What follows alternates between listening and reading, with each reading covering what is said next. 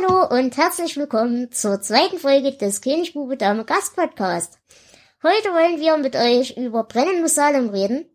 Eigentlich war geplant, dass die liebe Tinkerbell Sway bei uns mitmacht, die liebe Katrin. Die ist uns leider kurzfristig jetzt abhanden gekommen, denn sie hatte ganz schlimme Migräne und wir wünschen an dieser Stelle gute Besserung und alles Gute. Es klappt schon mal mit uns. Wenn ihr Glück habt, könnte es sein, dass ihr die Katrin trotzdem dann in der nächsten Folge mal kurz hört, aber das werden wir dann alles entscheiden, wenn es soweit ist. Deshalb begrüße ich an der Stelle erstmal meine Mitpodcaster, nämlich den lieben Flo. Hallo. Und den lieben Jonas. Seid gegrüßt.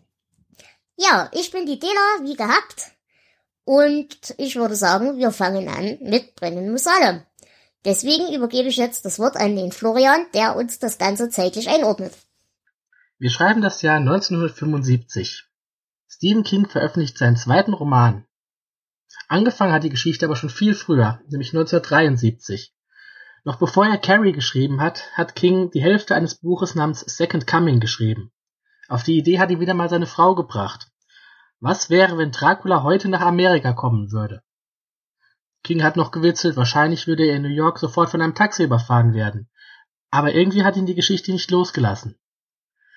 Inspiriert von Dracula, von seiner eigenen Kurzgeschichte Brief aus Jerusalem und, wie er später in einem Interview sagt, von dem Film Invasion of the Body Snatchers, auf Deutsch die dämonischen oder die Körperfresser kommen, hat er sich dann dran gemacht, diese Geschichte zu Ende zu schreiben. Rausgekommen ist ein Buch, das viele als den modernen Vampirroman ansehen. Und worum es in diesem Roman geht, das erzählt uns jetzt der Jonas. Ja, es geht um eine Person namens Ben Mears. Die hat als Kind eine Zeit lang in dem Ort Salem's Lot gewohnt. Und unter anderem, ja, hat er da, um einer Bande von Jungs beizutreten, musste er sich einer Mutprobe unterziehen. Und zwar gibt es dort ein, ja, eine Art Spukhaus, nennt sich das Marstonhaus. Und er soll da reingehen und irgendeinen Gegenstand rausholen. Ja, er geht dann da rein, findet eine Schneekugel, nimmt die, ist aber ein bisschen neugierig, guckt sich weiter um und sieht dann oder meint zumindest zu sehen, äh, den ehemaligen Besitzer des Hauses, der sich aufgehängt hat, äh, dort hängen zu sehen und der dann die Augen aufschlägt und ihn ansieht. Ja, er flieht dann raus und ja, wird, glaube ich, trotzdem in diese Bande aufgenommen. Das wird nicht weiter thematisiert. Auf jeden Fall äh, kehrt er ja als äh, erwachsener Schriftsteller wieder zurück nach äh, Salem's Lot, trifft dort ja unter anderem auf äh, Susan Norton, eine äh, College-Absolventin und ja, beginnt eine Affäre mit ihr. Das Maßenhaus steht immer noch leer. Er wird's gerne mieten, um eine Geschichte darüber zu schreiben und äh, quasi auch in dem Haus zu schreiben. Allerdings ist es zu dem Zeitpunkt schon verkauft an einen Herrn Straker und einen Herrn Barlow. Ja, äh, dann geschehen einige Dinge in dem Ort. Ein Hund wird am Friedhofstor aufgespießt. Ja, zwei Brüder werden kurzzeitig vermisst, äh, und zwar Ralph und Danny Click. Ralph bleibt verschwunden. Danny taucht auf, weiß aber nicht mehr, was passiert ist und stirbt kurz darauf im Krankenhaus an Anämie. Und ja, diese Anämie befällt immer mehr Leute in Salem's Lot. Ja, unter anderem stirbt auch Mike Ryerson, das ist äh, ja der Totengräber, Friedhofsgärtner, äh, wie man's will. Äh, und zwar, der stirbt im Haus von Matthew Burke, einem ansässigen Lehrer. Der hat ihn eingeladen zu sich, weil der Kerl sehr, äh, ja, scheiße aussah und sehr krank war. Ja, und äh, Matthew oder Matt glaubt gehört zu haben, wie Mike in seinem Zimmer jemanden durchs Fenster hineingelassen hat und dann ausgesaugt wurde. Ja, Matt ruft Ben an, den er, äh, mit dem er sich angefreundet hat, und sind sich einig, dass es äh, sich durchaus um Vampire handeln könnte. Sind sich da ein bisschen sicher, Matt zweifelt an sich. Und ja, die beiden Verdächtigen, die sind Straker und Barlow, die das Haus gekauft haben. Ja, ein anderer Schuljunge, Mark Petrie, wird von dem verstorbenen Danny Click, der nun ein Vampir ist, heimgesucht, kann ihn aber äh, mit einem Kreuz vertreiben. Ben, äh, ja, geht mit Jim Cody, einem Arzt, den die ins Vertrauen gezogen haben, über Nacht in ein Leichenschauhaus, um ja eine mögliche Verwandlung zu sehen. Und tatsächlich, äh, ja, sehen sie, wie die Mutter von Danny und Ralph Glick auch zu einem Vampir wird und äh, ja, Jim stirbt fast dabei, aber letztendlich äh, schaffen sie es, die Vampir-Lady zu vertreiben. Mark, der Schüler, und Susan, die ja die Affäre mit äh, Ben hat, die treffen sich, als sie beide das Mastenhaus beobachten, brechen dann gemeinsam ein, werden jedoch gefangen.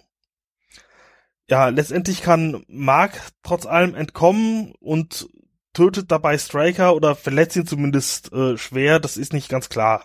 Ja, später gehen dann äh, Ben, Jim, Mark und noch ein Pater Callahan zusammen ins Mastenhaus, nachdem Mark Bericht erstattet hat, was passiert ist. Barlow ist nicht mehr da, der, der hat nur noch einen Brief hinterlassen, in dem er sie verhöhnt und ankündigt, äh, Marks Eltern zu töten. Allerdings ist die verwandelte Susan da und ja, ihm bleibt nichts anderes übrig, als die zu töten. Ja, der Pater Callahan und Mark sind bei Mark zu Hause bei Eltern, und versuchen denen alles zu erklären, weil die ja äh, in Gefahr sind. Allerdings taucht dann der Vampir Barlow auf, tötet tatsächlich die Eltern. Mark kann fliehen, Callahan äh, ja versucht gegen Barlow zu kämpfen, verliert aber, wird allerdings nicht getötet, sondern wird dazu gezwungen, Barlows Blut zu trinken ja, anschließend kann er nicht mehr in seine Kirche, er verbrennt sich die Hände, wenn er versucht, die Klinke anzufassen und flieht dann per Bus aus der Stadt und fängt wieder an zu trinken. Äh, Matt stirbt der war dann einem Herzinfarkt, von dem er äh, vorher in der Geschichte schon mal einen hatte. Ja, verbleibend sind dann Jim der Arzt, Mark der Junge und äh, Ben als äh, Schriftsteller die Hauptfigur die suchen Barlow und ja, Mark kann sich an blaue Kreidespuren erinnern und ja, sie nehmen an, dass er sich in einer Schule versteckt. Ja, sie finden zwischendurch noch einige Vampire, machen die ausfindig äh, und ja, töten sie aber nicht direkt, sondern markieren nur die Häuser, damit sie quasi am nächsten Tag nach und nach die Häuser abgehen können und sie töten. Und äh, Jim kommt dann die äh, oder der, der Einfall, dass äh, die Kreidespuren auch äh, zu Billardkreide gehören können. Und er erinnert sich, dass äh, in der Pension von Eva Miller ein Billardtisch im Keller steht. Mark und Jim gehen dann auch dorthin. Die zwei sind da gerade allein unterwegs. Jim stirbt dabei, weil die Kellertreppe wurde entfernt. Er ja, weiß das nicht, geht die Treppe runter oder versucht es, fällt runter und unten erwarten ihn lauter Messer, die ja aufgestellt sind und die, die er reinfällt. Mark kommt zurück zu Ben, die besorgen sich Weihwasser und Pferde und gehen dann zusammen zur Pension. Ja, mit Hilfe des Weihwassers können sie da Türen zerstören und äh, Barlows Sarg herausholen und töten quasi im letzten Augenblick äh, Barlow kurz nachdem er ja wieder erwacht worden ist, weil Sonnenuntergang war. Die beiden fliehen aus der Stadt, ja, leben dann an unterschiedlichen Orten, unter anderem in Mexiko und kehren nach genau einem Jahr zurück und verursachen einen Waldbrand, ähnlich wie es ihn früher schon mal gab, um dann die ganze Stadt von den Vampiren zu befreien, beziehungsweise Stadt samt Vampiren zu verbrennen. Und das war's. Genau, das war im Groben und Ganzen so die äh, inhaltliche Zusammenfassung. Wie gesagt, in die Details gehen wir jetzt. Und ich würde sagen, damit fangen wir auch gleich an. Mit welchem mh, Charakter wollt ihr denn am liebsten anfangen? Das ist schon mal eine gute Frage, weil äh, im Gegensatz zu Carrie gibt's hier ja wirklich einen Haufen. Und sie sind äh, allesamt unsympathisch. Ja gut, das hat haben sie mit Carrie gemeinsam. Na, ich würde vorschlagen, ich... wir fangen mit Ben an. Ja, ja, als Hauptfigur gerne. Gut. Ähm, soll ich erst anfangen? Also grundsätzlich, ja. grundsätzlich, äh, wie gesagt, Ben ist ein Schriftsteller, mehr oder weniger erfolgreich, ähm, hat aber wohl die Tendenz, eher Skandalliteratur zu schreiben. Also äh, es wird dann angesprochen, dass er wohl eine homosexuelle Vergewaltigung in einem Gefängnis beschreibt, in einem seiner Romane und deswegen äh, seine Werke doch ähm, zwiespältig gern wahrgenommen werden. Was er auch unter anderem dazu führt, dass äh, seine Schwiegermutter in Spee alle Verachtung, die irgendwie begründbar ist, möglichst darauf projiziert und auf sein Werk, weil wer solche Sachen schreibt, kann ja nur ein Halotri sein. Ähm, ansonsten ist zu Ben noch zu sagen, dass er schon mal verheiratet war und seine Frau wohl durch einen Auto- oder Motorradunfall, besser gesagt, äh, in Salem Slot verloren hat. Jetzt muss ich dazu sagen, ich weiß nicht, warum das erwähnt wird, vielleicht könnt ihr mir das verraten, weil meiner Meinung nach hat er dadurch absolut keinerlei Charakterentwicklung durchgemacht oder irgendwas, dass diese Information einen Sinn hat. Diese Information hat keinen Sinn. Das ist, um der Figur äh, ein bisschen Hintergrund zu geben. Es bringt aber für die Entwicklung des Charakters überhaupt nichts. Also es ist komplett unnötig. Also das soll so, okay.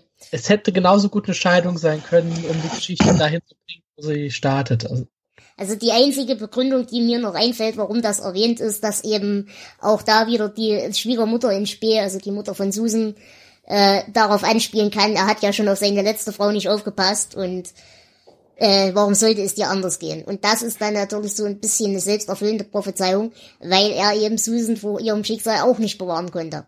Ja, ansonsten, Ben ist ein verhältnismäßig, ich will sagen, erstmal logisch denkender Mensch, der aber grundsätzlich auch alternative Erklärungen nicht unaufgeschlossen ist. Kann man das so sagen? Äh, ja, mich erinnert es ein bisschen an Sherlock Holmes, der die Grunddevise hat, äh, wenn alles, was äh, unmöglich ist, ja, ausgeschlossen ist, ist das, was übrig bleibt, äh, ja, die Wahrheit. Und genau. er verstellt sich erstmal gar nichts. Genau. Und wie gesagt, er hat halt dieses Kindheitstrauma von der Geschichte damals im Marstenhaus als er diese Schneekugel holen wollte und dann je nachdem entweder eine, eine Wahrnehmung hatte oder eine Halluzination von dem sich erhängenden Hausherrn. Das ist, denke ich, das Kernelement der ganzen Geschichte.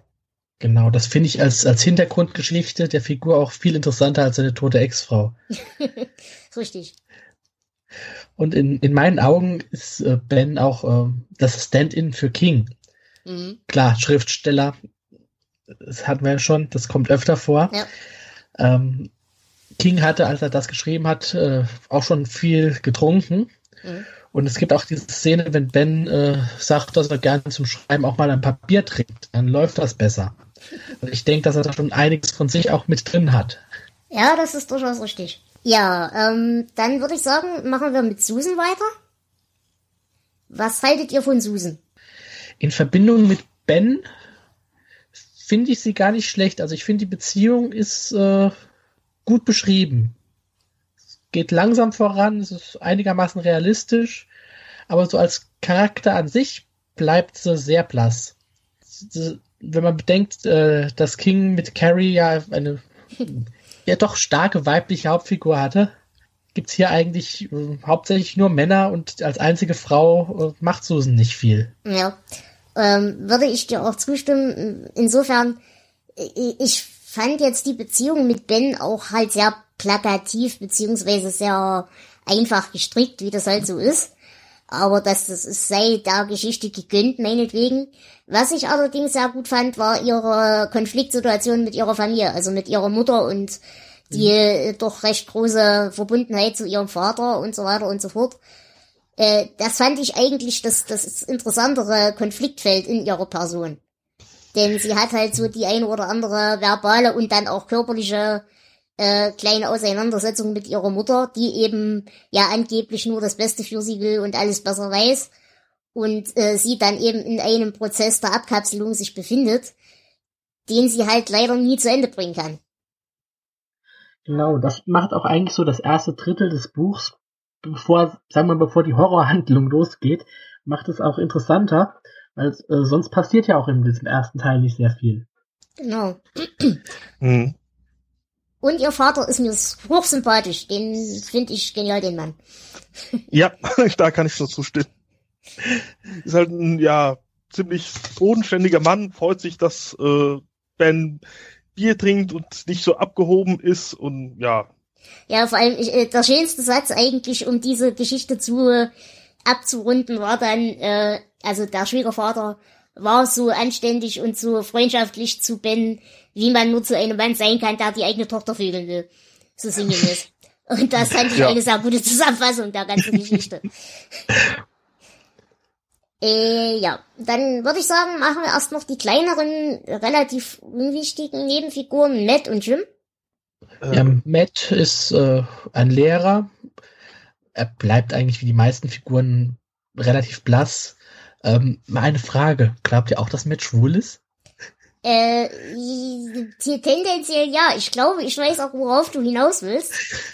Willst du darauf hinaus, was ich glaube? es gibt einige Anspielungen so über das ganze Buch verteilt, äh, wo man draus schließen könnte. So der, der ewige Junggeselle, der so ein bisschen mehr ähm, ja, auf Sauberkeit achtet. So die Klischees werden bedient. Und dann kommt natürlich die Szene, äh, wenn er diesen jungen Mann bei sich hat und ihn erstmal auszieht. Ja gut, ähm, was an der Stelle, um vielleicht schon mal ein bisschen vorzugreifen, zu den Querverweisen, äh, King hat ja immer so ein bisschen die Tendenz, seine Charaktere zu recyceln. Und äh, zum Beispiel in Insomnia kommt auch eine Lehrerfigur vor. Auch in etwa in dem Alter, also etwas älter noch als er, aber in etwa so die, die grobe Richtung, der auch homosexuell ist und der auch diese ja charakterliche Grundveranlagung so ein bisschen hat, zwar erstmal an sich selbst zu zweifeln und an der ganzen Situation, aber sich dann eben darauf einzulassen, dass eben getan werden muss, was getan werden muss. Und äh, von daher glaube ich schon, dass du recht hast, jetzt unabhängig von den Klischees, die da eingebracht worden sind oder angedeutet worden sind. Äh, ich glaube wirklich, das ist so ein Grundcharakter, den er hat, den er immer wieder recycelt. Mhm. Also ich sag mal, mir ist es nicht aufgefallen, dass er schwul sein könnte.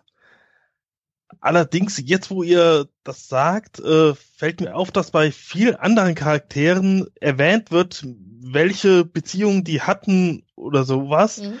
Und entweder ist es ja Verschweigen, weil es eben Beziehungen zu Männern waren oder weil es halt keine gab. Das äh, ja ist dann jetzt ja Auslegungssache, sag ich mal. Ich denke, wenn er so ein bisschen ähm, mehr als nur so Andeutungen gemacht hätte, hätte der Charakter vielleicht noch ein bisschen Tiefe bekommen. Mhm. Ist halt die Frage. Ich meine, gut, King hat damals schon relativ wenig Angst gehabt, irgendwelche äh, äh, Dinge aufzubrechen, aber ob das halt zu der Zeit schon ich meine, er, er hat halt auch das Spannungsfeld, wenn er schon andeutet, dass in Bens äh, ersten Roman oder Roman eben diese homosexuelle Vergewaltigungsszene kommt, äh, was natürlich schon so ein bisschen wieder dieses alte Klischee andeutet, die sind alle pervers und sind alle böse und so weiter, mhm.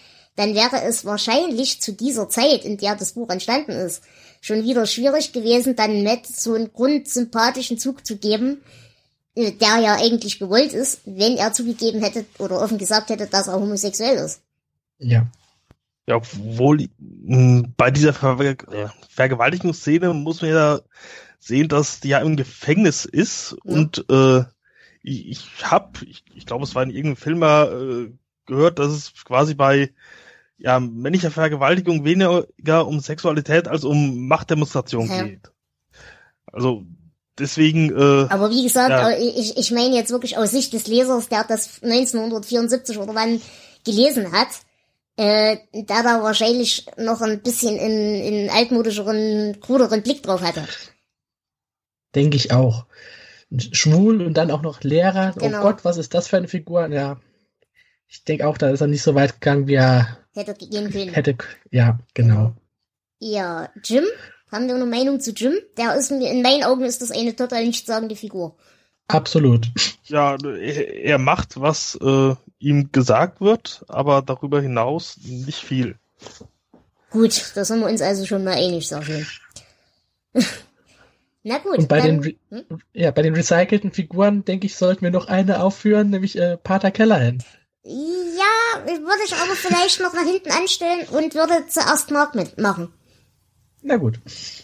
Ähm, denn bei Mark haben wir eine sehr schöne, einen sehr schönen Ringschluss, der eben dann auch Pater Callahan betrifft, weshalb ich den gern hinten anstellen würde. Ähm, der Witz ist, oder das, das Buch geht ja eigentlich los mit einer, ja, wie nennt man das? Also, es ist eine kurze Vorausblende, der dann der Rückblick die eigentliche Handlung folgt. Das heißt, das Buch startet eben in Mexiko, wo Mark da ist und, ja, genau und eben mit seiner Vaterfigur. Und diese Vaterfigur stellt sich dann eben im Nachhinein als Ben raus. Jetzt wissen wir aber aufgrund der Geschichte, dass eben Ben nicht wirklich sein Vater ist, sondern eben, äh, nachdem seine Eltern umgekommen sind, ihn dann, äh, ja, mehr oder weniger aufnimmt, annimmt als, wir haben so viel gemeinsam durchgemacht, bla bla blub und so weiter und so fort und äh, die beiden dann eben zusammen eine sehr enge, innige Beziehung haben, entwickeln, die einer Eltern- Eltern-Kind-Beziehung sehr ähnlich sieht. Ähm, was habt ihr für Markt für eine Meinung? Ich persönlich finde ihn eigentlich den stärksten Charakter im Buch, bis dahin. Ja gut, ähm, was an der Stelle, um vielleicht schon mal ein bisschen vorzugreifen, zu den Querverweisen, äh, King hat ja immer so ein bisschen die Tendenz, seine Charaktere zu recyceln. Und äh, zum Beispiel in Insomnia kommt auch eine Lehrerfigur vor. Auch in etwa in dem Alter, also etwas älter noch als er, aber in etwa so die, die grobe Richtung, der auch homosexuell ist und der auch diese ja charakterliche Grundveranlagung so ein bisschen hat, zwar erstmal an sich selbst zu zweifeln und an der ganzen Situation, aber sich dann eben darauf einzulassen, dass eben getan werden muss, was getan werden muss.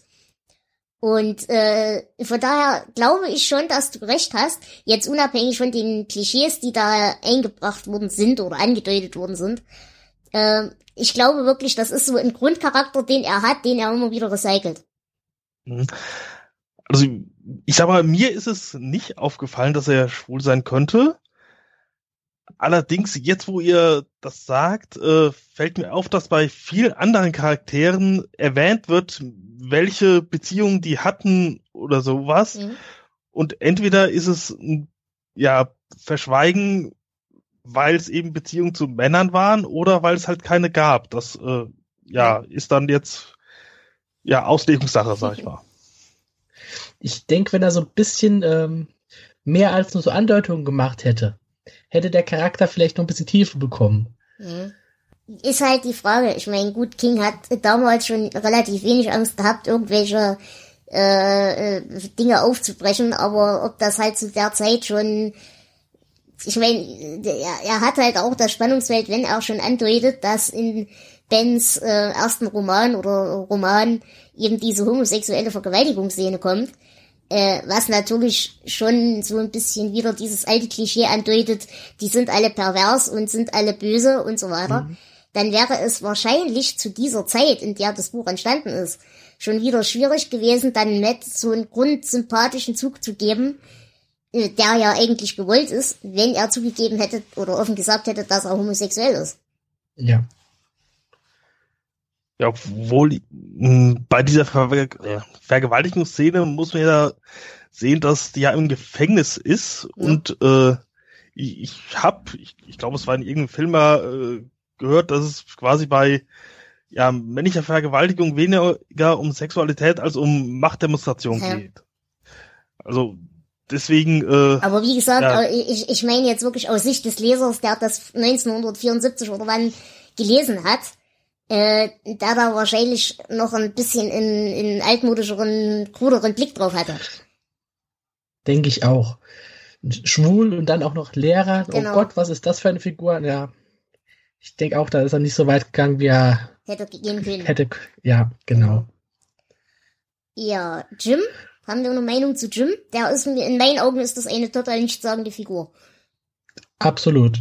Ja, er, macht, was äh, ihm gesagt wird, aber darüber hinaus nicht viel. Gut, da sind wir uns also schon mal einig, sag ich.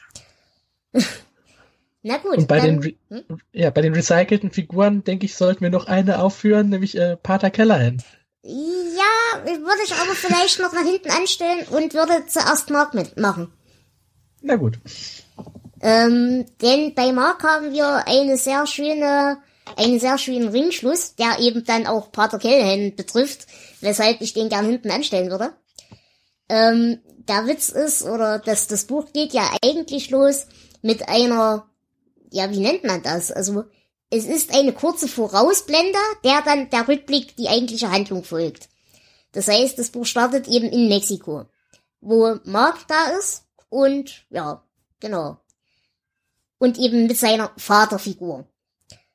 Und diese Vaterfigur stellt sich dann eben im Nachhinein als Ben raus. Jetzt wissen wir aber aufgrund der Geschichte, dass eben Ben nicht wirklich sein Vater ist, sondern eben äh, nachdem seine Eltern umgekommen sind, ihn dann äh, ja mehr oder weniger aufnimmt, annimmt als wir haben so viel gemeinsam durchgemacht, bla bla blub und so weiter und so fort und äh, die beiden dann eben zusammen eine sehr enge, innige Beziehung haben, entwickeln, die einer Eltern- Eltern-Kind-Beziehung sehr ähnlich sieht. Ähm, was habt ihr für Markt für eine Meinung? Ich persönlich finde ihn eigentlich den stärksten Charakter im Buch, bis dahin. Ja, also mir fällt auf, er, er macht sich viele Gedanken, ist ein sehr logisch denkender Mensch, zumindest äh, hat man anfangs den Eindruck. Mhm. Äh, allerdings verfällt er dann später auch in Panik, da ist er mit Logik nicht mehr sehr viel. Aber ja, er ist auch ja eher introvertiert, macht sich mehr Gedanken, als dass er äh, Gefühle zeigt. Hm, Ja, ist äh, ja sehr verschlossen gegenüber der Außenwelt, weiß aber trotzdem genau, wie er sich verhalten muss. Mhm. Ich finde ihn auch wirklich einen, einen starken Charakter. Es ist für mich vielleicht sogar die positivste Figur in dem Buch. Ja, Und ähm, King kann gute Kinder schreiben. Das, Das äh, das werden wir noch öfter merken. Er kommt einem real vor. Ja ein, ähm, ja, mit Ausnahmen, aber ähm, ich glaube, die Ausnahmen sind der Geschichte geschuldet, nicht dem Ja. Charakter. naja, äh, das wollte ich euch sowieso fragen. Haltet ihr ihn für ein realistisches Kind?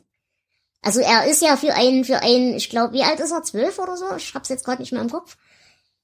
Ja, könnte sein. Aber er ist Ja. für, für sein Alter ist er ja doch schon sehr, ja, einerseits abgeklärt. Natürlich kommt er dann am Ende in die Panik, aber er ist sehr, sehr logisch und abgeklärt für sein Alter. Was eigentlich so nicht zu erwarten war. Gerade wenn man es in Vergleich zu Danny Glick und seinem Bruder setzt. Er ist so ein typisches Fernsehkind. Die Ja. sind alle immer ein bisschen frühreif, ein bisschen zu klug für ihr Alter. Aber das stört mich jetzt eigentlich nicht so wirklich. Hm. Okay. Ja, und wie gesagt, äh, er ist halt auch ein, ein sehr kontrollierter Charakter. Also, äh, was sich halt dadurch zeigt, als er dann von Straker gefangen genommen wird, dass er sich halt wirklich so sehr konzentrieren kann und seine eigene Panik regulieren kann, dass er dann am Ende im Gegensatz zu Susan dazu in der Lage ist, sich selbst aus dieser Situation zu befreien. Und ähm, die nächste, also er, er ist eigentlich in der ganzen Bande der Einzige, der halbwegs auf sich, au- auf sich selbst aufpassen kann. Ähm, denn er nimmt zum Beispiel auch im Augenwinkel die fehlenden Messer dann im, äh, in der Situation war, wo Jim ums Leben kommt, weil er in die Messer fällt. Aber er ist halt nicht mehr rechtzeitig geistesgegenwärtig, um das richtig zu bewerten. Aber er, er kann nicht unbedingt auf andere aufpassen, aber er ist sehr gut darin, besser als alle anderen auf sich selbst aufzupassen. Ja, das stimmt. Mhm. Gut, dann würde ich sagen, kommen wir an der Stelle zu äh, Callahan.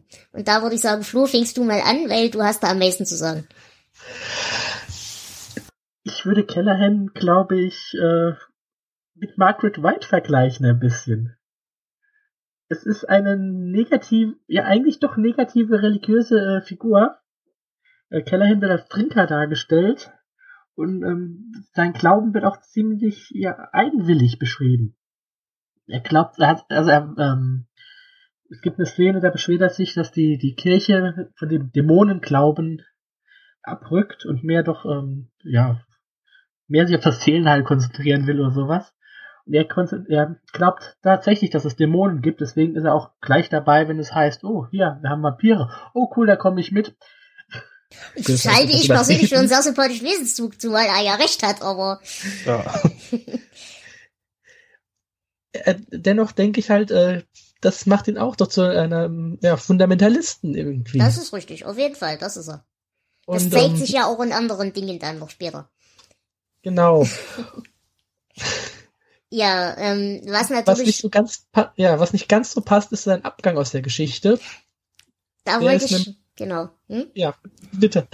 Nein, nein, äh, was, ähm, also worauf Flo jetzt hinaus will, ist, er wird ja dann äh, im Haus der Petris, also in dem Elternhaus von Mark, ähm, verteidigt er ja Mark gegen den Vampir. Erstmal. Und er scheitert mehr oder weniger daran, an seinem eigenen Glauben, an seiner eigenen Schwäche. Denn er ist nicht in der Lage zu erkennen, dass das Kreuz eben doch nur ein Symbol ist und eigentlich ohne jede Kraft, wenn er nicht dran glaubt und wenn ihm eben sein eigener, ja, sein, sein eigener Glaube im Stich lässt. Ähm, er wird also demzufolge dann vom Vampir gezeichnet und wird, ja, wie soll man das sagen? Er wird ja nicht selber zum Vampir, aber äh, Flo, helf mir mal, wie bezeichnen wir das? Es wurde, glaube ich, beschrieben, dass äh, Barlow ihn für sich markiert hat. Also quasi, genau. er ist reserviert. Ich, ich würde das am ehesten äh, mit so einem Keinsmal, wenn wir schon bei Bibel genau, genau, ja, passen. Er ist gezeichnet äh, mit irgendeiner übernatürlichen Macht. Er kann ja dann auch nicht mehr in seine Kirche genau. rein und so weiter. Er ist unrein. Das, ja, so irgendwie. So beschreibt er es, glaube ich, auch selber. Naja, und ähm, da er halt dann mehr oder weniger völlig vor dem Nichts steht, sowohl vor dem spirituellen Nichts, weil ihm halt sein eigener Glaube im Stich gelassen hat, andererseits aber auch vor dem ja materiellen Nichts, weil ihr eben in seine eigene Kirche nicht mehr reinkommt und so weiter, äh, beschließt er dann halt mehr oder weniger Hals über Kopf zu fliehen und eben sich auch wieder er, er hatte ja sich kurzzeitig im Griff mit der Sauferei ähm, hat das dann aber sofort wieder aufgegeben, nachdem er eben diesen ja, Rückschlag erlitten hat, mehr oder weniger. Das heißt, sobald ihm der große Gegner abhanden gekommen ist, äh, wird es für ihn wieder schwer, die kleinen Schlachten des Alltags auszutragen. So kann man das vielleicht ganz gut zusammenfassen. Ja, aber das mit äh, den Alkohol im Griff haben, das waren ja auch nur ein paar Tage. Also genau, da, das ist der Witz da äh, würde ich jetzt nicht sagen, dass äh, er das wirklich unter Kontrolle hat. Richtig. Aber der Wille war da. Ja, Eigentlich, der Wille ist oft da. Ja. Eigentlich kneift er den Schwanz ein, sowohl beim Alkohol auch insgesamt mit der Geschichte. Richtig. Und ja, er rennt weg, er verlässt die Geschichte. Und ähm, naja, er geht in eine andere, aber das äh, kommt dann später irgendwann. Genau. Ähm, ähm, aber an dem Punkt habe ich noch eine kurze Frage an euch. Weil das war was, das ist mir böse aufgestoßen. In der ganzen Geschichte sind sämtliche Idioten ständig dabei, entweder mit Kreuzen oder mit Christophorus-Medaillen oder mit irgendwelchen Blödsinn rumzufuchteln. Sämtliche Menschen, die in ihrem Leben noch nie in einer Kirche waren oder noch nie in irgendeiner Form einer spirituellen Glaubensgeschichte angehangen haben oder was auch immer. Für die reicht das Kreuz. Ohne dass das ein Problem ist, das eigentlich auch, in dem Fall ja auch, ein völlig inhaltsloses Symbol ist. Bei denen funktioniert das. Aber bei einem Callahan funktioniert das nicht. Obwohl er ja trotzdem eigentlich noch mehr Glauben haben müsste als die ganzen Idioten. Vielleicht ist das homöopathische Religion. Gutes Argument. nee, ich glaube, äh, das wirkt bei den anderen, weil sie glauben, dass es wirken muss. Und okay. Callahan macht sich dann noch mehr Gedanken und er, er, denkt ja, oder er sieht es wirklich als Symbol des Glaubens, mhm. zweifelt dann aber an seinem Glauben und somit auch an dem Symbol. Okay, ja, okay, das kann ich, das kann ich akzeptieren, das ist okay. Aber weil das ist mir nämlich extrem aufgefallen, dass bei jedem Vollidioten mhm. funktioniert das, nur bei ihm nicht. Aber okay, ich sehe ein, die Fallhöhe ist bei ihm höher. Das ist okay. Aber hätte Kellerham nicht seine Erlösung finden können, wenn er sich den Kampf gestellt hätte, wenn er sich den anderen vielleicht nochmal angeschlossen hätte zu einer großen letzten Schlacht? Ich finde irgendwie den Abgang des Charakters etwas unbefriedigend. Ja, ich muss generell sagen, wir kommen ja noch drauf, er wird ja dann später noch in anderen Dingen wichtig. Ich finde ihn auch in Brennen Musalem noch relativ grob gezeichnet und relativ nichtssagend. Das mhm. ging mir aber, glaube ich, beim ersten Lesen nicht so. Ich glaube, beim ersten Lesen fand ich ihn toll. Also ich fand ihn eigentlich auch als äh, sympathischen ja, Menschen, der sicher seine Probleme hat mit dem, wie es bei ihm in der Kirche läuft und ja nicht so ganz weiß, wo sein Platz ist in der sich verändernden ja Welt, wo ja nicht mehr der Glaube im Mittelpunkt steht, sondern die Sorge um Menschen. Mhm. Genau. Okay. Ja, ansonsten haben wir noch ganz viele äh, Nebencharaktere. Mhm. Äh, ob wir da jetzt großartig drauf eingehen. Ähm, ich finde nur, die Stadt gewinnt dadurch unheimlich viel. Ja. Die Charaktere haben alle so kleine Geschichten, nur man bekommt ein bisschen was von dem Alltag mit. Aber das macht die Stadt gleich viel lebendiger als, äh, ja, als bei der letzten Geschichte. Ja, da gebe ich Carrie, mhm. Bei Carrie blieb das anders. Das sind die Figuren dann aufgetaucht, wenn man sie gebraucht hat, und da war Ruhe. Hier hat man. Der ganze lange Kapitel, äh, die so einen Tag in der Geschichte der Stadt aufzeichnen mit all den Figuren das hat, das hat mir sehr gut gefallen. Das ist etwas, was er später noch perfektionieren wird. So richtige Orte erschaffen, die, die real erscheinen. Mhm, das stimmt. Das hat mir auch sehr gut gefallen. Und um ein bisschen äh, zu spoilern, ich habe mir gestern noch den Film angesehen. also die, diese Miniserie, die da drei Stunden dauert, wo äh, die ganzen Charaktere in, auf ich, eine Handvoll zusammengestrichen wurden. Und das war schrecklich. Nein, also äh, es lebt halt wirklich davon, dass das Ganze sich wirklich zu einem Universum langsam zusammenfügt, auch jetzt schon. Und ähm, dass sich halt wirklich so kleine Raumhandlungen entwickeln. Äh, eben die obligatorische Fensteroma, die eigentlich alles beobachtet und von allem Bescheid weiß. Und äh, der Säufer, der halt in seiner Kneipe sitzt und nichts mehr auf die Kette kriegt, aber eigentlich ein guter Kerl ist ähm, der, der Schrottplatzwächter, der aufgrund seiner Behinderung äh, ja mehr oder weniger der soziale Aussätzige ist und sich halt durch alltägliche kleine Grausamkeiten einerseits ausgesetzt fühlt, andererseits sich selbst begeht, indem er sich halt an seinen Ratten rächt. Ähm, zu dem komme ich nachher übrigens auch nochmal, weil mhm. das ist ein sehr interessantes Symbol. Äh, ja, also er, er schafft ja. halt wirklich ein, ein in sich schlüssiges Universum damit. Genau die junge Mutter, die ihr Baby misshandelt. Es kommen sehr viele Figuren vor, die meisten sind negativ, aber das kennen wir ja schon. Wollen wir, bevor wir genau, bevor wir genau auf die Handlung eingehen, äh, vielleicht nochmal äh, die große Fledermaus im Raum ansprechen? Na, dann fangen wir an. Also, das Buch äh, basiert auf Dracula. Das ist ganz eindeutig. Äh, ben Mears ist äh, Jonathan Harker, und die ganze Truppe, die sich um ihn und Van Helsing äh, versammelt. Wir haben den Doktor, wir haben den Lehrer. Wir haben das geopferte Weibchen. Alles ist vorhanden. Dra unser Dracula, Barlow, hat äh, seinen Diener. Gut, der sitzt diesmal nicht im Irrenhaus und knabbert Käfer, aber ähm, sogar das Aussehen des Vampirs ist ja doch sehr angelehnt an, an dieses klassische Nosferatu-Bild. Ja gut, aber haben, haben wir jemals andere Vampire erlebt irgendwo, irgendwann? Ähm, ich habe ja vorhin gesagt, es gilt als einer der letzten großen klassischen Vampirromane. Im, wie gesagt, 75 ist er erschienen. Ich glaube 76 oder so ist, das ist, könnte sein, dass ich jetzt falsch liege, aber kurz danach auf jeden Fall das Interview mit einem Vampir erschienen. Mhm. Richtig. Ab da hat sich das Bild des Vampirs sehr geändert. Ja, das stimmt, da hast du recht wo ich jetzt, äh, ich habe jetzt mit Dracula so viel, das ist ewig her bei mir, dass ich Dracula gelesen habe.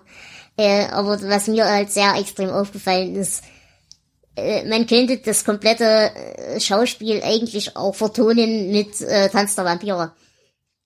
Weil das Mhm. halt auch ja eigentlich eins zu eins eine Umsetzung ist davon. Ah, das kenne ich jetzt nicht, da kann ich nichts zu sagen. Äh, Ist ja lustig, kann ich dir nur ans Herz legen. Es, es macht Spaß. Aber neben den Vampiren gibt's hier noch was anderes in dieser Stadt. Und ich bin irgendwie der Meinung, so richtig zusammenpasst's nicht. Ich rede von dem Spukhaus, dem alten Marstonhaus. Das, an sich ist das ja schon eine coole Story. Und dann noch der Vampir dabei, das ist irgendwie das ist mir ein bisschen zu viel. Ja, ich habe immer geweint und ich finde das bis heute noch fürchterlich, dass es äh, um die ganze Vampirgeschichte ja dann auch noch diese Kurzgeschichten gibt, über die wir dann das nächste Mal reden wollen. Aber ähm, es keinerlei Anlehnung irgendwann mal wieder zu dem Marstonhaus gab. Denn ich fand diese Andeutung fürchterlich, fürchterlich spannend, weil ja so angedeutet wird, dass Marston, bevor er sich umgebracht hat, seiner Frau irgendwelche kreativen Dinge angetan hat und sie ihn darum angefleht hat, dass er sie tötet. Und eigentlich nehme ich das klingt bis heute noch übel, dass er das nie aufgegriffen hat. Naja, er hat's schon aufgegriffen, aber nicht mehr als Marstonhaus. Ich denk dran, der nächste Roman ist Shining. Ja, okay, aber Ja. das ist ja nicht dasselbe. Nein, aber das ist diese äh, Idee nochmal extrem weiterentwickelt. Naja, gut, das ist jetzt schon ein bisschen sehr fantasievoll, aber okay. Werden wir auch noch drüber diskutieren. Ja, ich glaube, da werden wir uns ein bisschen kloppen drüber. Aber auf jeden Fall, das hat mich massiv geärgert, dass diese Geschichte nicht, weil äh, für mich ist halt Marston nicht einer der üblichen Leute, die durchballern, sondern da kannst du halt so richtig schöne sadistische Scheiße schreiben.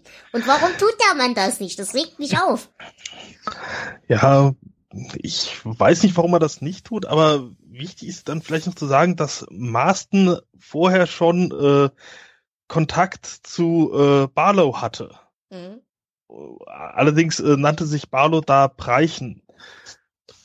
Siehst du, das ist mir zum Beispiel völlig entgangen. Ja, doch, es wird ein Briefwechsel erzählt oder von einem Briefwechsel Mhm. erzählt, den äh, Marston verbrannt hat. Genau, die, die verbrannten Briefe, genau, ja. Ähm, Genau. Vielleicht Und- sollten wir mal klären, wir haben alle die Fassung gelesen, die vor 1995 erschienen ist, oder? Ja, Äh, jein, ich, ich habe die zur Hälfte gelesen und bin dann aufs Hörbuch rum. Das war dann die spätere Ausgabe, die wohl Ah. ausführlicher ist. Also die Genau. erste ist ja. gekürzt. Das, deswegen wollte ich das nochmal. Ähm, ich habe zwar jetzt hier die, die komplett ungekürzte Ausgabe, ich habe aber nur das Bonusmaterial bis jetzt gelesen, deswegen kann ich da noch nicht so viel zu sagen. okay. Da komme ich später nochmal drauf. Mhm.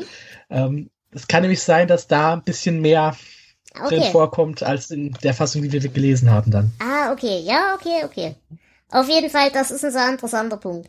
Ähm, das Marstonhaus an sich hat aber auch noch eine gewisse Funktion. Da komme ich aber auch gleich noch mal drauf, wenn wir dann über die Symbolik reden. ja, unser großer Bösewicht, den haben wir bei den Figuren auch ganz vergessen, weil er eigentlich gar kein so richtiger äh, Charakter ist, Barlow. naja, aber das ist ja eigentlich das Schöne daran, denn er soll ja unsichtbar sein. Genau. Mir kommt er eher vor wie so eine Naturgewalt. Ja, genau. Auch dazu kommen wir, denn die ganze Geschichte mit dem Vampirismus ist ja sehr beschrieben als, als eher als Krankheit, als das Böse.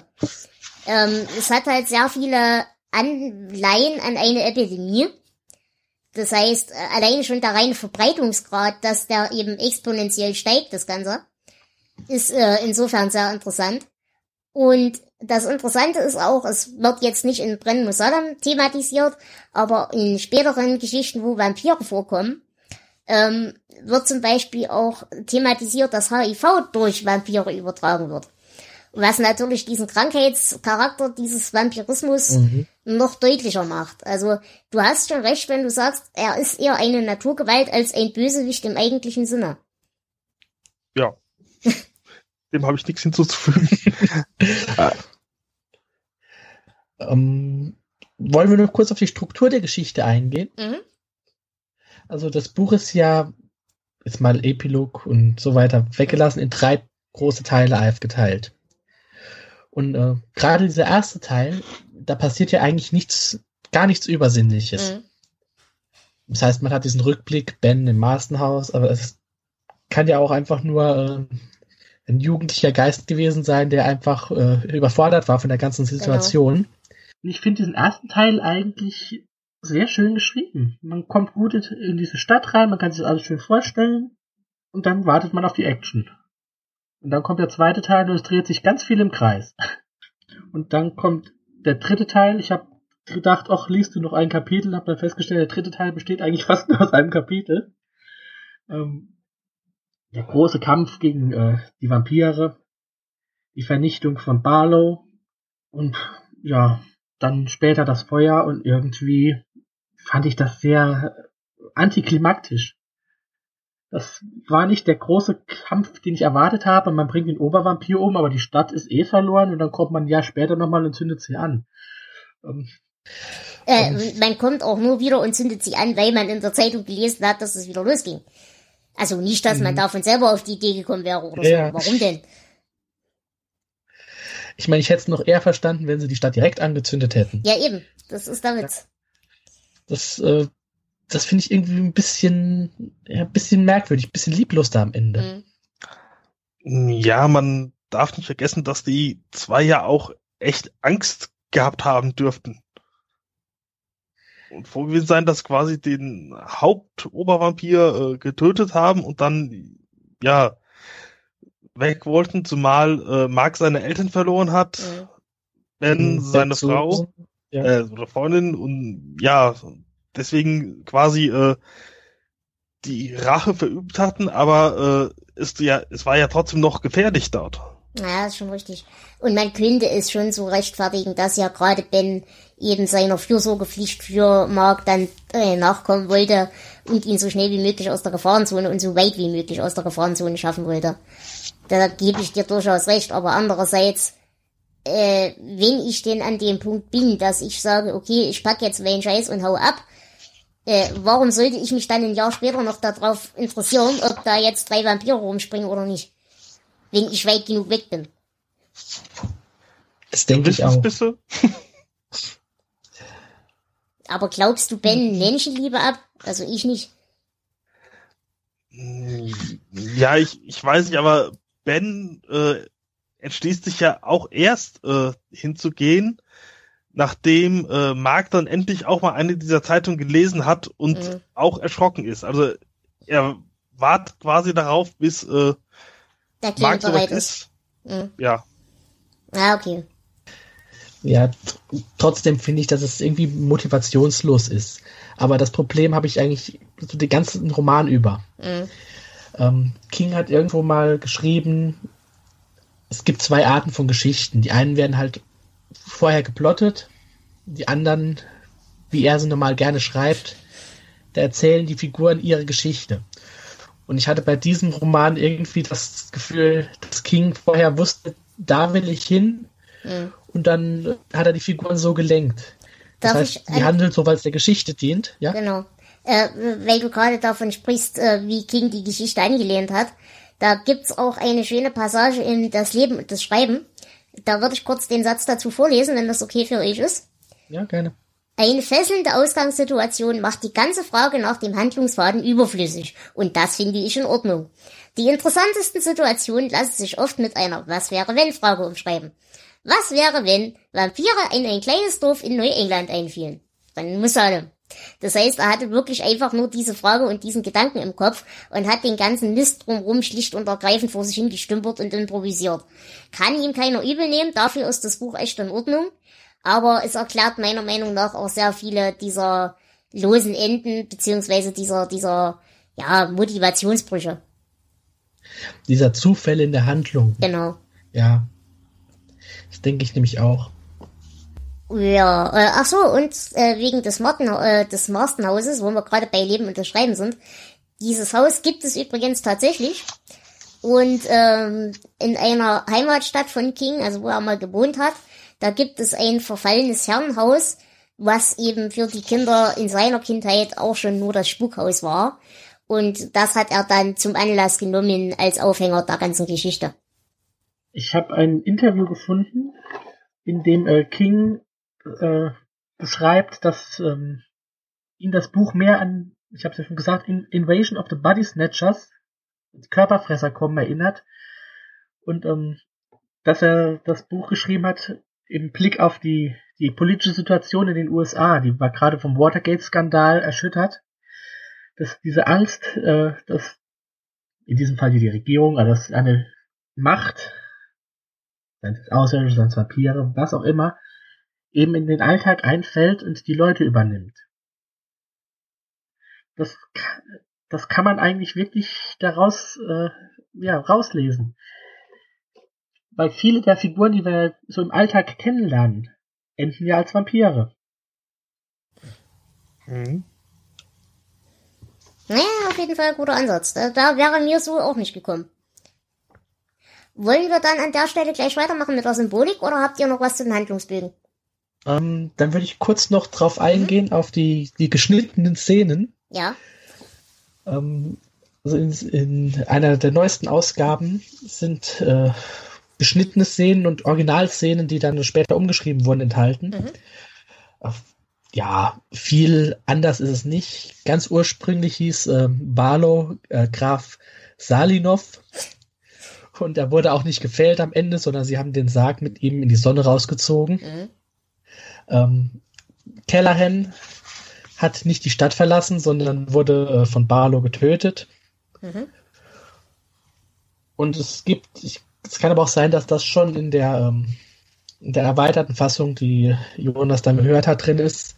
Es gibt so ein paar kleine Szenen. Ähm, zum Beispiel bekommt das, das misshandelte Baby, das ja auch Vampir mhm. wird, noch, noch Rache an seiner Mutter und äh, saugt sie aus. Stand, also das, nicht sogar so ein paar... wirklich, stand das nicht sogar wirklich drin? Äh, Weil die Mutter wird doch, die Mutter wird doch, die Mutter wird doch Vampir. Von wem denn? Das weiß ich jetzt keine, gar nicht. Kann auch sein, dass die Szene einfach nur äh, ausführlicher dann ist. Ja, genau. Aber es sind halt so, so kleine Handlungsstränge, die dann noch abgeschlossen werden. Mhm. Ja, genau. Ja. Jonas, hast du noch was? Nee, ich habe nichts mehr. Okay, dann würde ich jetzt einen kurzen Ausflug in die Symbolik machen. Wir hatten ja schon ähm, angesprochen, dass der Vampirismus eher mit einer Naturgewalt beziehungsweise einer Krankheit gleichgesetzt wird. Also wie gesagt, es gibt halt eine wirklich epidemische Verlaufskurve, wo sich das Ganze exponentiell steigert, ähm, was man halt von Krankheiten eher kennt als von Massenmördern zum Beispiel. Und ähm, wie gesagt, auch da gibt es eben einen Hinweis dann später in anderen äh, Büchern, dass eben zum Beispiel auch Vampirismus mit HIV in Verbindung gebracht wird. Was vielleicht gerade für diese Zeit, in der das Buch entstanden ist, äh, schon durchgeschimmert hat, ein bisschen, aber eben noch nicht deutlich ausgesprochen worden ist. Ähm, außerdem ist mir noch sehr aufgefallen, es gibt in der Literatur das Symbol oder das, das Prinzip äh, Crooked Mind in a Crooked Body. Also quasi äh, der verkrüppelte Geist im verkrüppelten Körper. Und das wird gleich zweifach aufgegriffen. Nämlich einerseits Dad Rogers, das ist der Typ vom Schrottplatz. Da habe ich ja gerade schon gesagt, äh, einerseits ist er halt durch seine Behinderung, also er hat wohl auch einen, einen schlimmen Rücken und eine schlimme Skoliose und Buckel und so weiter. Und ähm, ja, er ist halt dadurch Hänseleien ausgesetzt, unter anderem von der Person, die er dann zum Vampir selbst macht, die sich dann in seinen Annäherungsversuchen nicht mehr widersetzt. Und äh, andererseits rächt er sich halt an den Ratten, mit denen er aber eben gleichzeitig zusammenlebt. Also er macht sich mit denen durchaus gemein. Ähm, das zweite, wo dieses äh, Symbol oder dieses Crooked Mind und Crooked Body herauskommt, ist eben das Marstons Haus. Denn das äh, wird ja sehr deutlich beschrieben mit herunterhängenden Fensterangeln und eingeschlagenen Scheiben und so weiter und so fort. Was halt schon symbolisiert, dass in diesem ja, kaputten, verkrüppelten Haus, ja, muss ja was Böses sein. Das geht ja gar nicht anders, als dass das Böse ist. Äh, jetzt stellen wir uns mal vor, das wäre hübsch angemalt und toll. Da bin ich dabei, wieder deiner Shining-These zu widersprechen, Flo. Äh, dann wäre halt diese, diese erste Assoziation, dass da was Böses sein muss, gar nicht so stark. Aber wenn du halt schon siehst, dass das Haus mehr oder weniger am Verfallen ist und alt und, und vernachlässigt wird, weil sich eben niemand in die Nähe trauen will, dann spricht das natürlich gleich noch eine ganz viel deutlichere Sprache. Außerdem ähm, wird ein Ed Wiesel eingeführt, ein Ed Craig, heißt der Mensch. Äh, das ist der obligatorische Säufer im Dorf, mehr oder weniger. Ähm, und da ist die Symbolik sehr hübsch. Er hat einen Spiegel von seiner Mutter, den er wohl schon seit sie tot ist bei sich trägt und nie verkauft hat oder kaputt gemacht hat oder was auch immer, weil das halt so ein bisschen für ihn das letzte Stück seiner selbst noch war, was er durch den Selbstverlust, durch die Sauferei und auch durch die Arbeitslosigkeit und so weiter ähm, ja bei sich behalten konnte. Und in dem Moment, wo er zum Vampir wird und verwandelt wird, findet eben seine damalige Ex-Freundin, also die, die Eva, die, die, die äh, Eigentümerin da des Gasthauses, wo auch Ben wohnt, die findet dann den zerbrochenen Spiegel und kommt dadurch erst auf die Idee, dass mit Ed eben was nicht stimmt. Weil eben das wirklich das letzte Symbol seiner Selbstaufgabe ist. Was eben auch der mhm. Grund ist, warum Vampire kein Spiegelbild haben, zum Beispiel. Ähm, wolltest du dazu was sagen, Flo, oder? Nö, das okay. sehe ich genauso wie du. Gut. Ähm, ansonsten ist natürlich bei King auch eine Rosenmythologie sehr groß und eine Rosensymbolik. Die ist einerseits dann später im Turm, aber davon reden wir jetzt gar nicht, sondern vor allem eben auch in der Vampirmythologie. Und das habe ich zum Beispiel echt selbst nicht gewusst, das musste ich mir anlesen warum denn Rosen und vor allem wilde Rosen gegen Vampire wirken. Habt ihr einen Verdacht? Ich habe keine Ahnung. Es ist mir auch aufgefallen, dass es so ist, aber ich habe äh, dann später gar nicht mehr darüber nachgedacht. Weil sie ja auch keine bekommen haben. Mhm. Ähm, die Erklärung dafür, die ich gefunden habe, ist, dass aus dem Blut, das der Geliebte der Aphrodite vergossen hat, sollen die ersten Rosen gesprossen sein. Diese wurden zum Symbol der über den Tod hinausgehenden Liebe und damit der Wiedergeburt. Und deswegen äh, mögen das wohl Vampire nicht. Und in der christlichen Symbolik ist die rote Rose das Sinnbild des Blutes des gekreuzigten Jesus und demzufolge natürlich entsprechend wie ein Kreuzsymbol zu behandeln. Außerdem ist sie die Königin der Blumen und dadurch in der kirchlichen Ikonografie der Heiligen Maria und der Jungfräulichkeit zugeordnet, weshalb sie eben Reinheit und Unbeflecktheit demonstriert, die eben Vampire und ähnliches Gekräse ärgert. Ja, das wäre das, was ich zur äh, Symbolik hätte. Ja, zur Rose fällt mir jetzt gerade äh, ein, natürlich gibt's dann ja auch den Rosenkranz, der hat ja seinen Namen auch daher. Genau. Und äh, die Dornenkrone, die Jesus am Kreuz aufhatte. Genau. Die könnte ja auch aus Rosen gewesen sein. Genau. So, okay, dann hätten wir so, die Symbolik durch damit. Na, ich hätte noch äh, ein kleines, mhm. ähm, und zwar die Symbolik der Ratten. Ja. Die ja auch so Verfall äh, bezeichnen. Mhm. Die zieht sich auch durchs Buch und gerade auch bei den, den geschnittenen Szenen, sage mhm. ich mal, ist es mir aufgefallen, da kommen sehr oft auch die Ratten vor.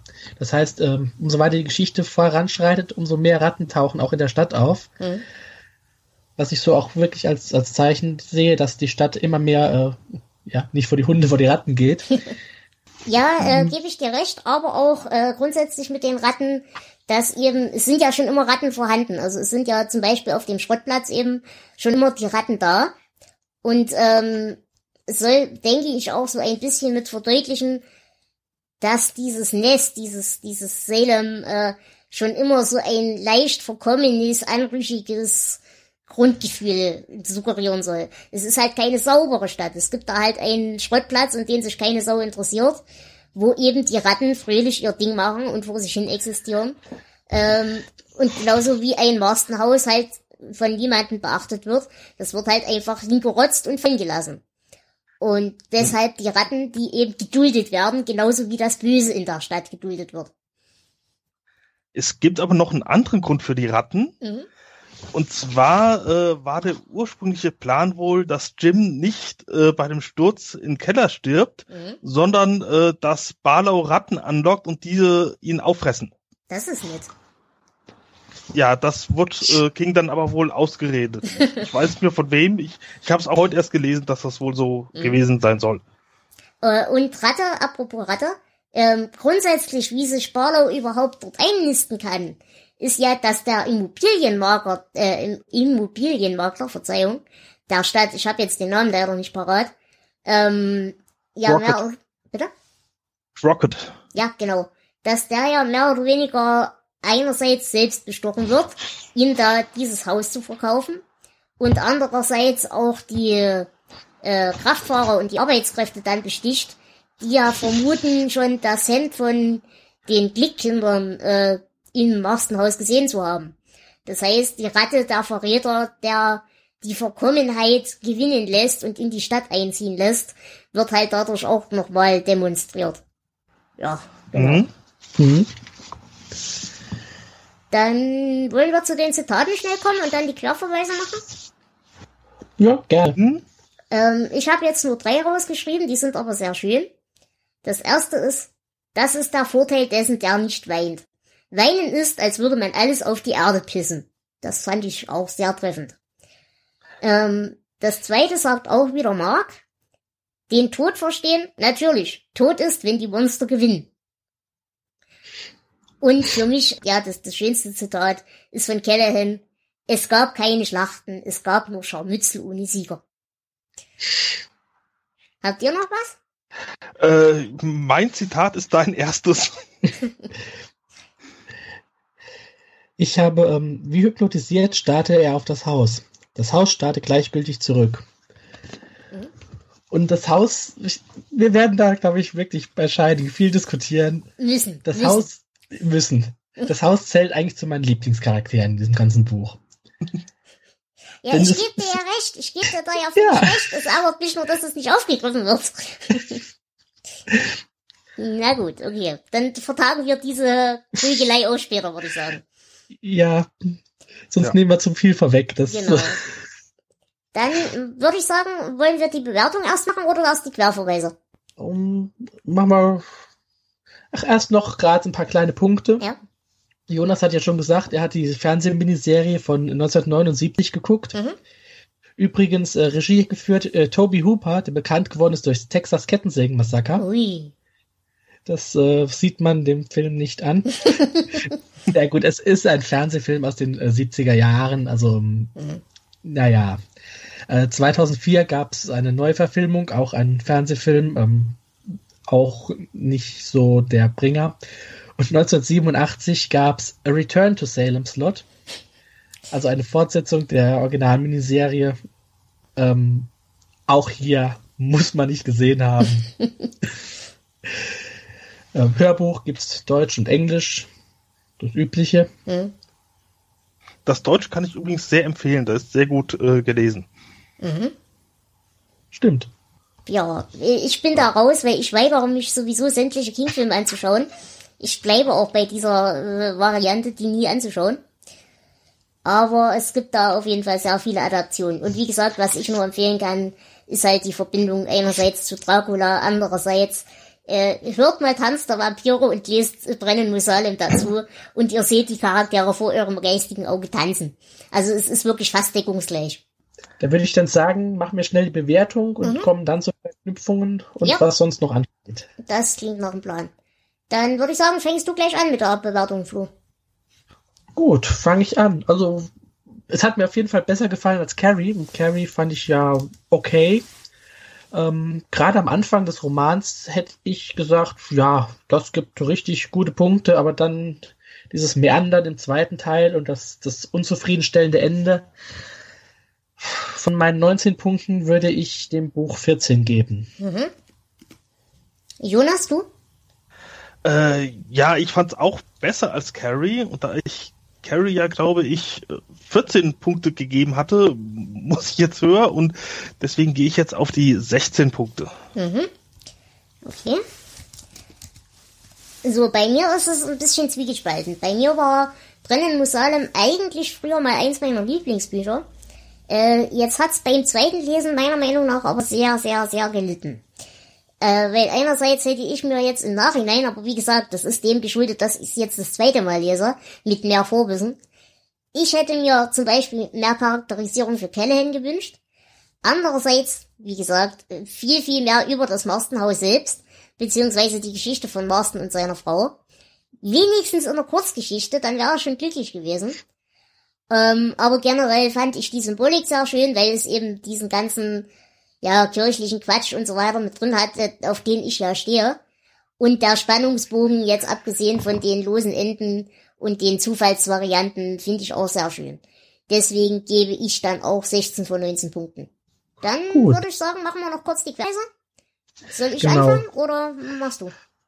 Äh, ich glaube, die beiden offensichtlichen heben wir uns für den Schluss auf. Genau, die machst dann du. Du kannst das schöner als ich. Das erste, wo ich ein bisschen am Zucken bin, aber das ist wahrscheinlich wieder übersteigerte Wahrnehmung. Ich zucke ja immer bei den Initialen R.F. Und das ist in dem Fall das Baby, nämlich Rendel Flatus. Äh, wer dann weiß, warum ich bei RF zucke, der weiß, warum ich da zucke. Aber wie Dauert gesagt, nicht mehr lange. ich, genau, es dauert nicht mehr lange, aber ich glaube, es ist Zufall. Aber man weiß ja nie. Ähm, und außerdem bei, äh, um nochmal auf den Anfang des Buches zurückzukommen, äh, der erste Satz im Buch ist, fast alle Leute hielten den Mann und den Jungen für Vater und Sohn. Und diese Thematik wird in einem anderen Buch nochmal aufgegriffen, äh, aus der Turmsaga. Und da wird äh, Ben als, ja, wird Ben beerdigt. Und in seiner Grabesrede, die von Mark gehalten wird, wird er als Marks Vater bezeichnet. Dadurch ist der Kreis sehr schön geschlossen. Außerdem gibt es eine kleine, aber sehr dünne Verbindung zum Das Schwarze Haus und zum Talisman. Denn da treffen wir sowohl in Salem als auch in Schwarzes Haus und Talisman den Hausmeister der Kirche von Jerusalem Slot. Und der ist dann später umgezogen und so weiter und so fort und macht dann so sein eigenes Zeug. Aber dieser Dick Curlis, wie er heißt, tritt in allen drei Büchern auf. Und ansonsten gibt es noch einen kleinen Querverweis, der mir noch aufgefallen ist. In dem Laden von Crossen, äh, wo Richard Straker einkaufen geht, um die Vorräte aufzustocken, wird ein Opfer des Werwolfs von Traker Mills anwesend sein. Ja, Dann gibt es. Hm, Bitte? äh, ja, ich hätte äh, Jackie Talbot. Mhm. Das ist äh, hier in dem Buch eine Kellnerin im Dells. Mhm. Und unter dem gleichen Namen gab es in Carrie einen Kumpan von Billy Nolan, die das Schweineblut besorgen. Mhm. Ja, da sind wir wieder beim Recyceln, das macht er gern. Ja, da war es jetzt nur der Name, da stimmt doch nicht mehr das Geschlecht überein. ja, aber man weiß das ja immer nicht. Das ist schon Das vielleicht. kann Ja. man ja auch ändern. Genau, ich wollte gerade sagen, vielleicht hat er sich ja umentschieden. Genau. Äh, dann äh, gehen auch Querverweise zu anderen Sachen, weil mir Natürlich. ist gerade noch was zu äh, Dracula eingefallen, beziehungsweise das habe ich äh, jetzt in meinen Notizen entdeckt. Mhm. Und zwar, äh, dass Straker wohl ein Mischwort ist aus Stoker und Harker, also Mhm. einmal dem Autor und dem Helden von Dracula. Genau. Mhm. Und dann ist mir eingefallen, äh, Barlow, oder wenn man es äh, auf Deutsch ausspricht, oder polnisch Barlow, äh, Mhm. da muss ich irgendwie an eine Zusammenmischung von Boris Karloff denken. Ja, stimmt, das ist nah dran. Ja. Oder Graf Orlov, dem, dem Vampir aus Nosferatu. Mhm. Also er hat da auf jeden Fall sehr schön damit gespielt mit den popkulturellen Schichten. Er hat ja dann auch eine Anspielung drin auf die Filmmonster Frankenstein und so weiter und so fort, äh, die als Spielzeugfiguren bei Mark im Zimmer stehen. Also er hat da sehr viel Popkultur auch mit reingebracht. Mhm. Ja, genau. Dann die Symbolik haben wir, die Querverweise Ja, dann- haben wir. Na, da gibt's ja noch den großen Querverweis. Genau, und da würde ich dann gleich sagen, was du denn? Wir werden Pater Kellerhin äh, wieder begegnen. Er verlässt Uh. diese Geschichte mit dem Bus und fährt in eine ganz große andere Geschichte. In äh, Wolfsmond, im dunklen Turm, werden wir ihm begegnen. Später gibt's noch äh, einige weitere Querverweise auf Brennmus Salem. Ähm, Brennmus Salem ist selbst in dieser Geschichte als äh, Buch vorhanden. Und äh, ich glaube, da werden wir noch einiges über diese Figur zu reden haben. Genau. Denn ähm, wenn ich mich richtig erinnere, hat sie da auch erheblich mehr Charakter als Ja, in dieser Geschichte. Das wollte ich gerade sagen. Ja, auf jeden Fall. Deswegen äh, ist das halt immer schwierig, diese Geschichten jetzt im Nachhinein, wenn man sie zum zweiten Mal liest, zu bewerten, weil man halt dann das Vorwissen aus den anderen Büchern hat und sich dann auf einmal ärgert, warum ist er denn an der Stelle noch so, so farblos, dieser Mensch. Genau.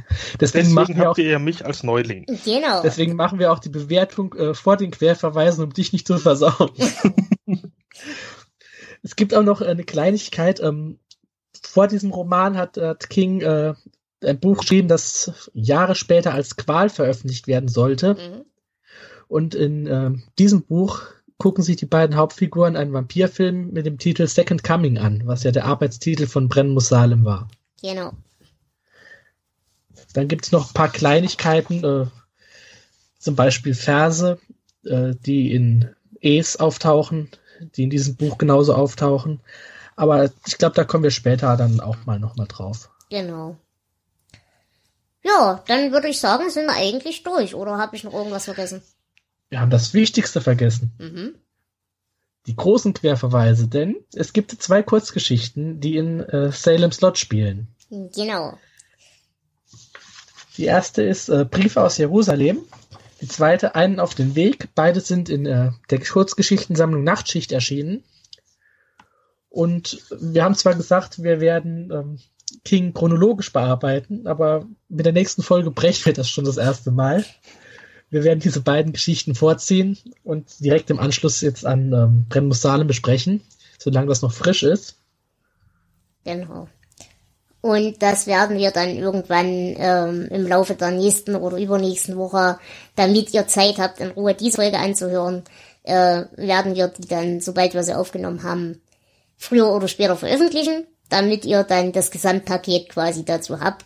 Und mit etwas Glück haben wir auch für diese Kurzgeschichtensammlung dann einen kurzen Einschub nochmal von Katrin. Wie gesagt, Gruß an dieser Stelle nochmal. Müssen wir aber sehen, ob das klappt und wie das klappt. Aber wir würden uns auf jeden Fall freuen, wenn das hinhaut.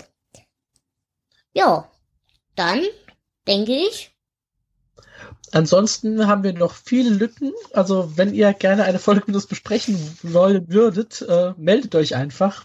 Da findet sich bestimmt immer was. Genau, ihr findet unsere Leseliste auch verlinkt, auch diesmal wieder im Blogbeitrag. Und ähm, ihr meldet euch dann einfach bei einem von uns, wenn ihr irgendwo mitmachen wollt. Und wir schreiben euch dann auf unsere Planungsliste. Ihr braucht zum Mitmachen gar nichts weiter. Ihr braucht einfach nur irgendwas zum Reinsprechen. Also entweder ein Headset oder ein Mikro oder ein was weiß ich was.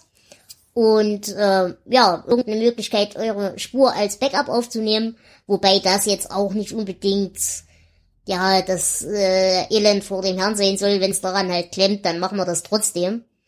Aber auf jeden Fall habt ihr eigentlich keine große Hürde, bei uns mitzumachen. Dafür sorgen wir dann schon.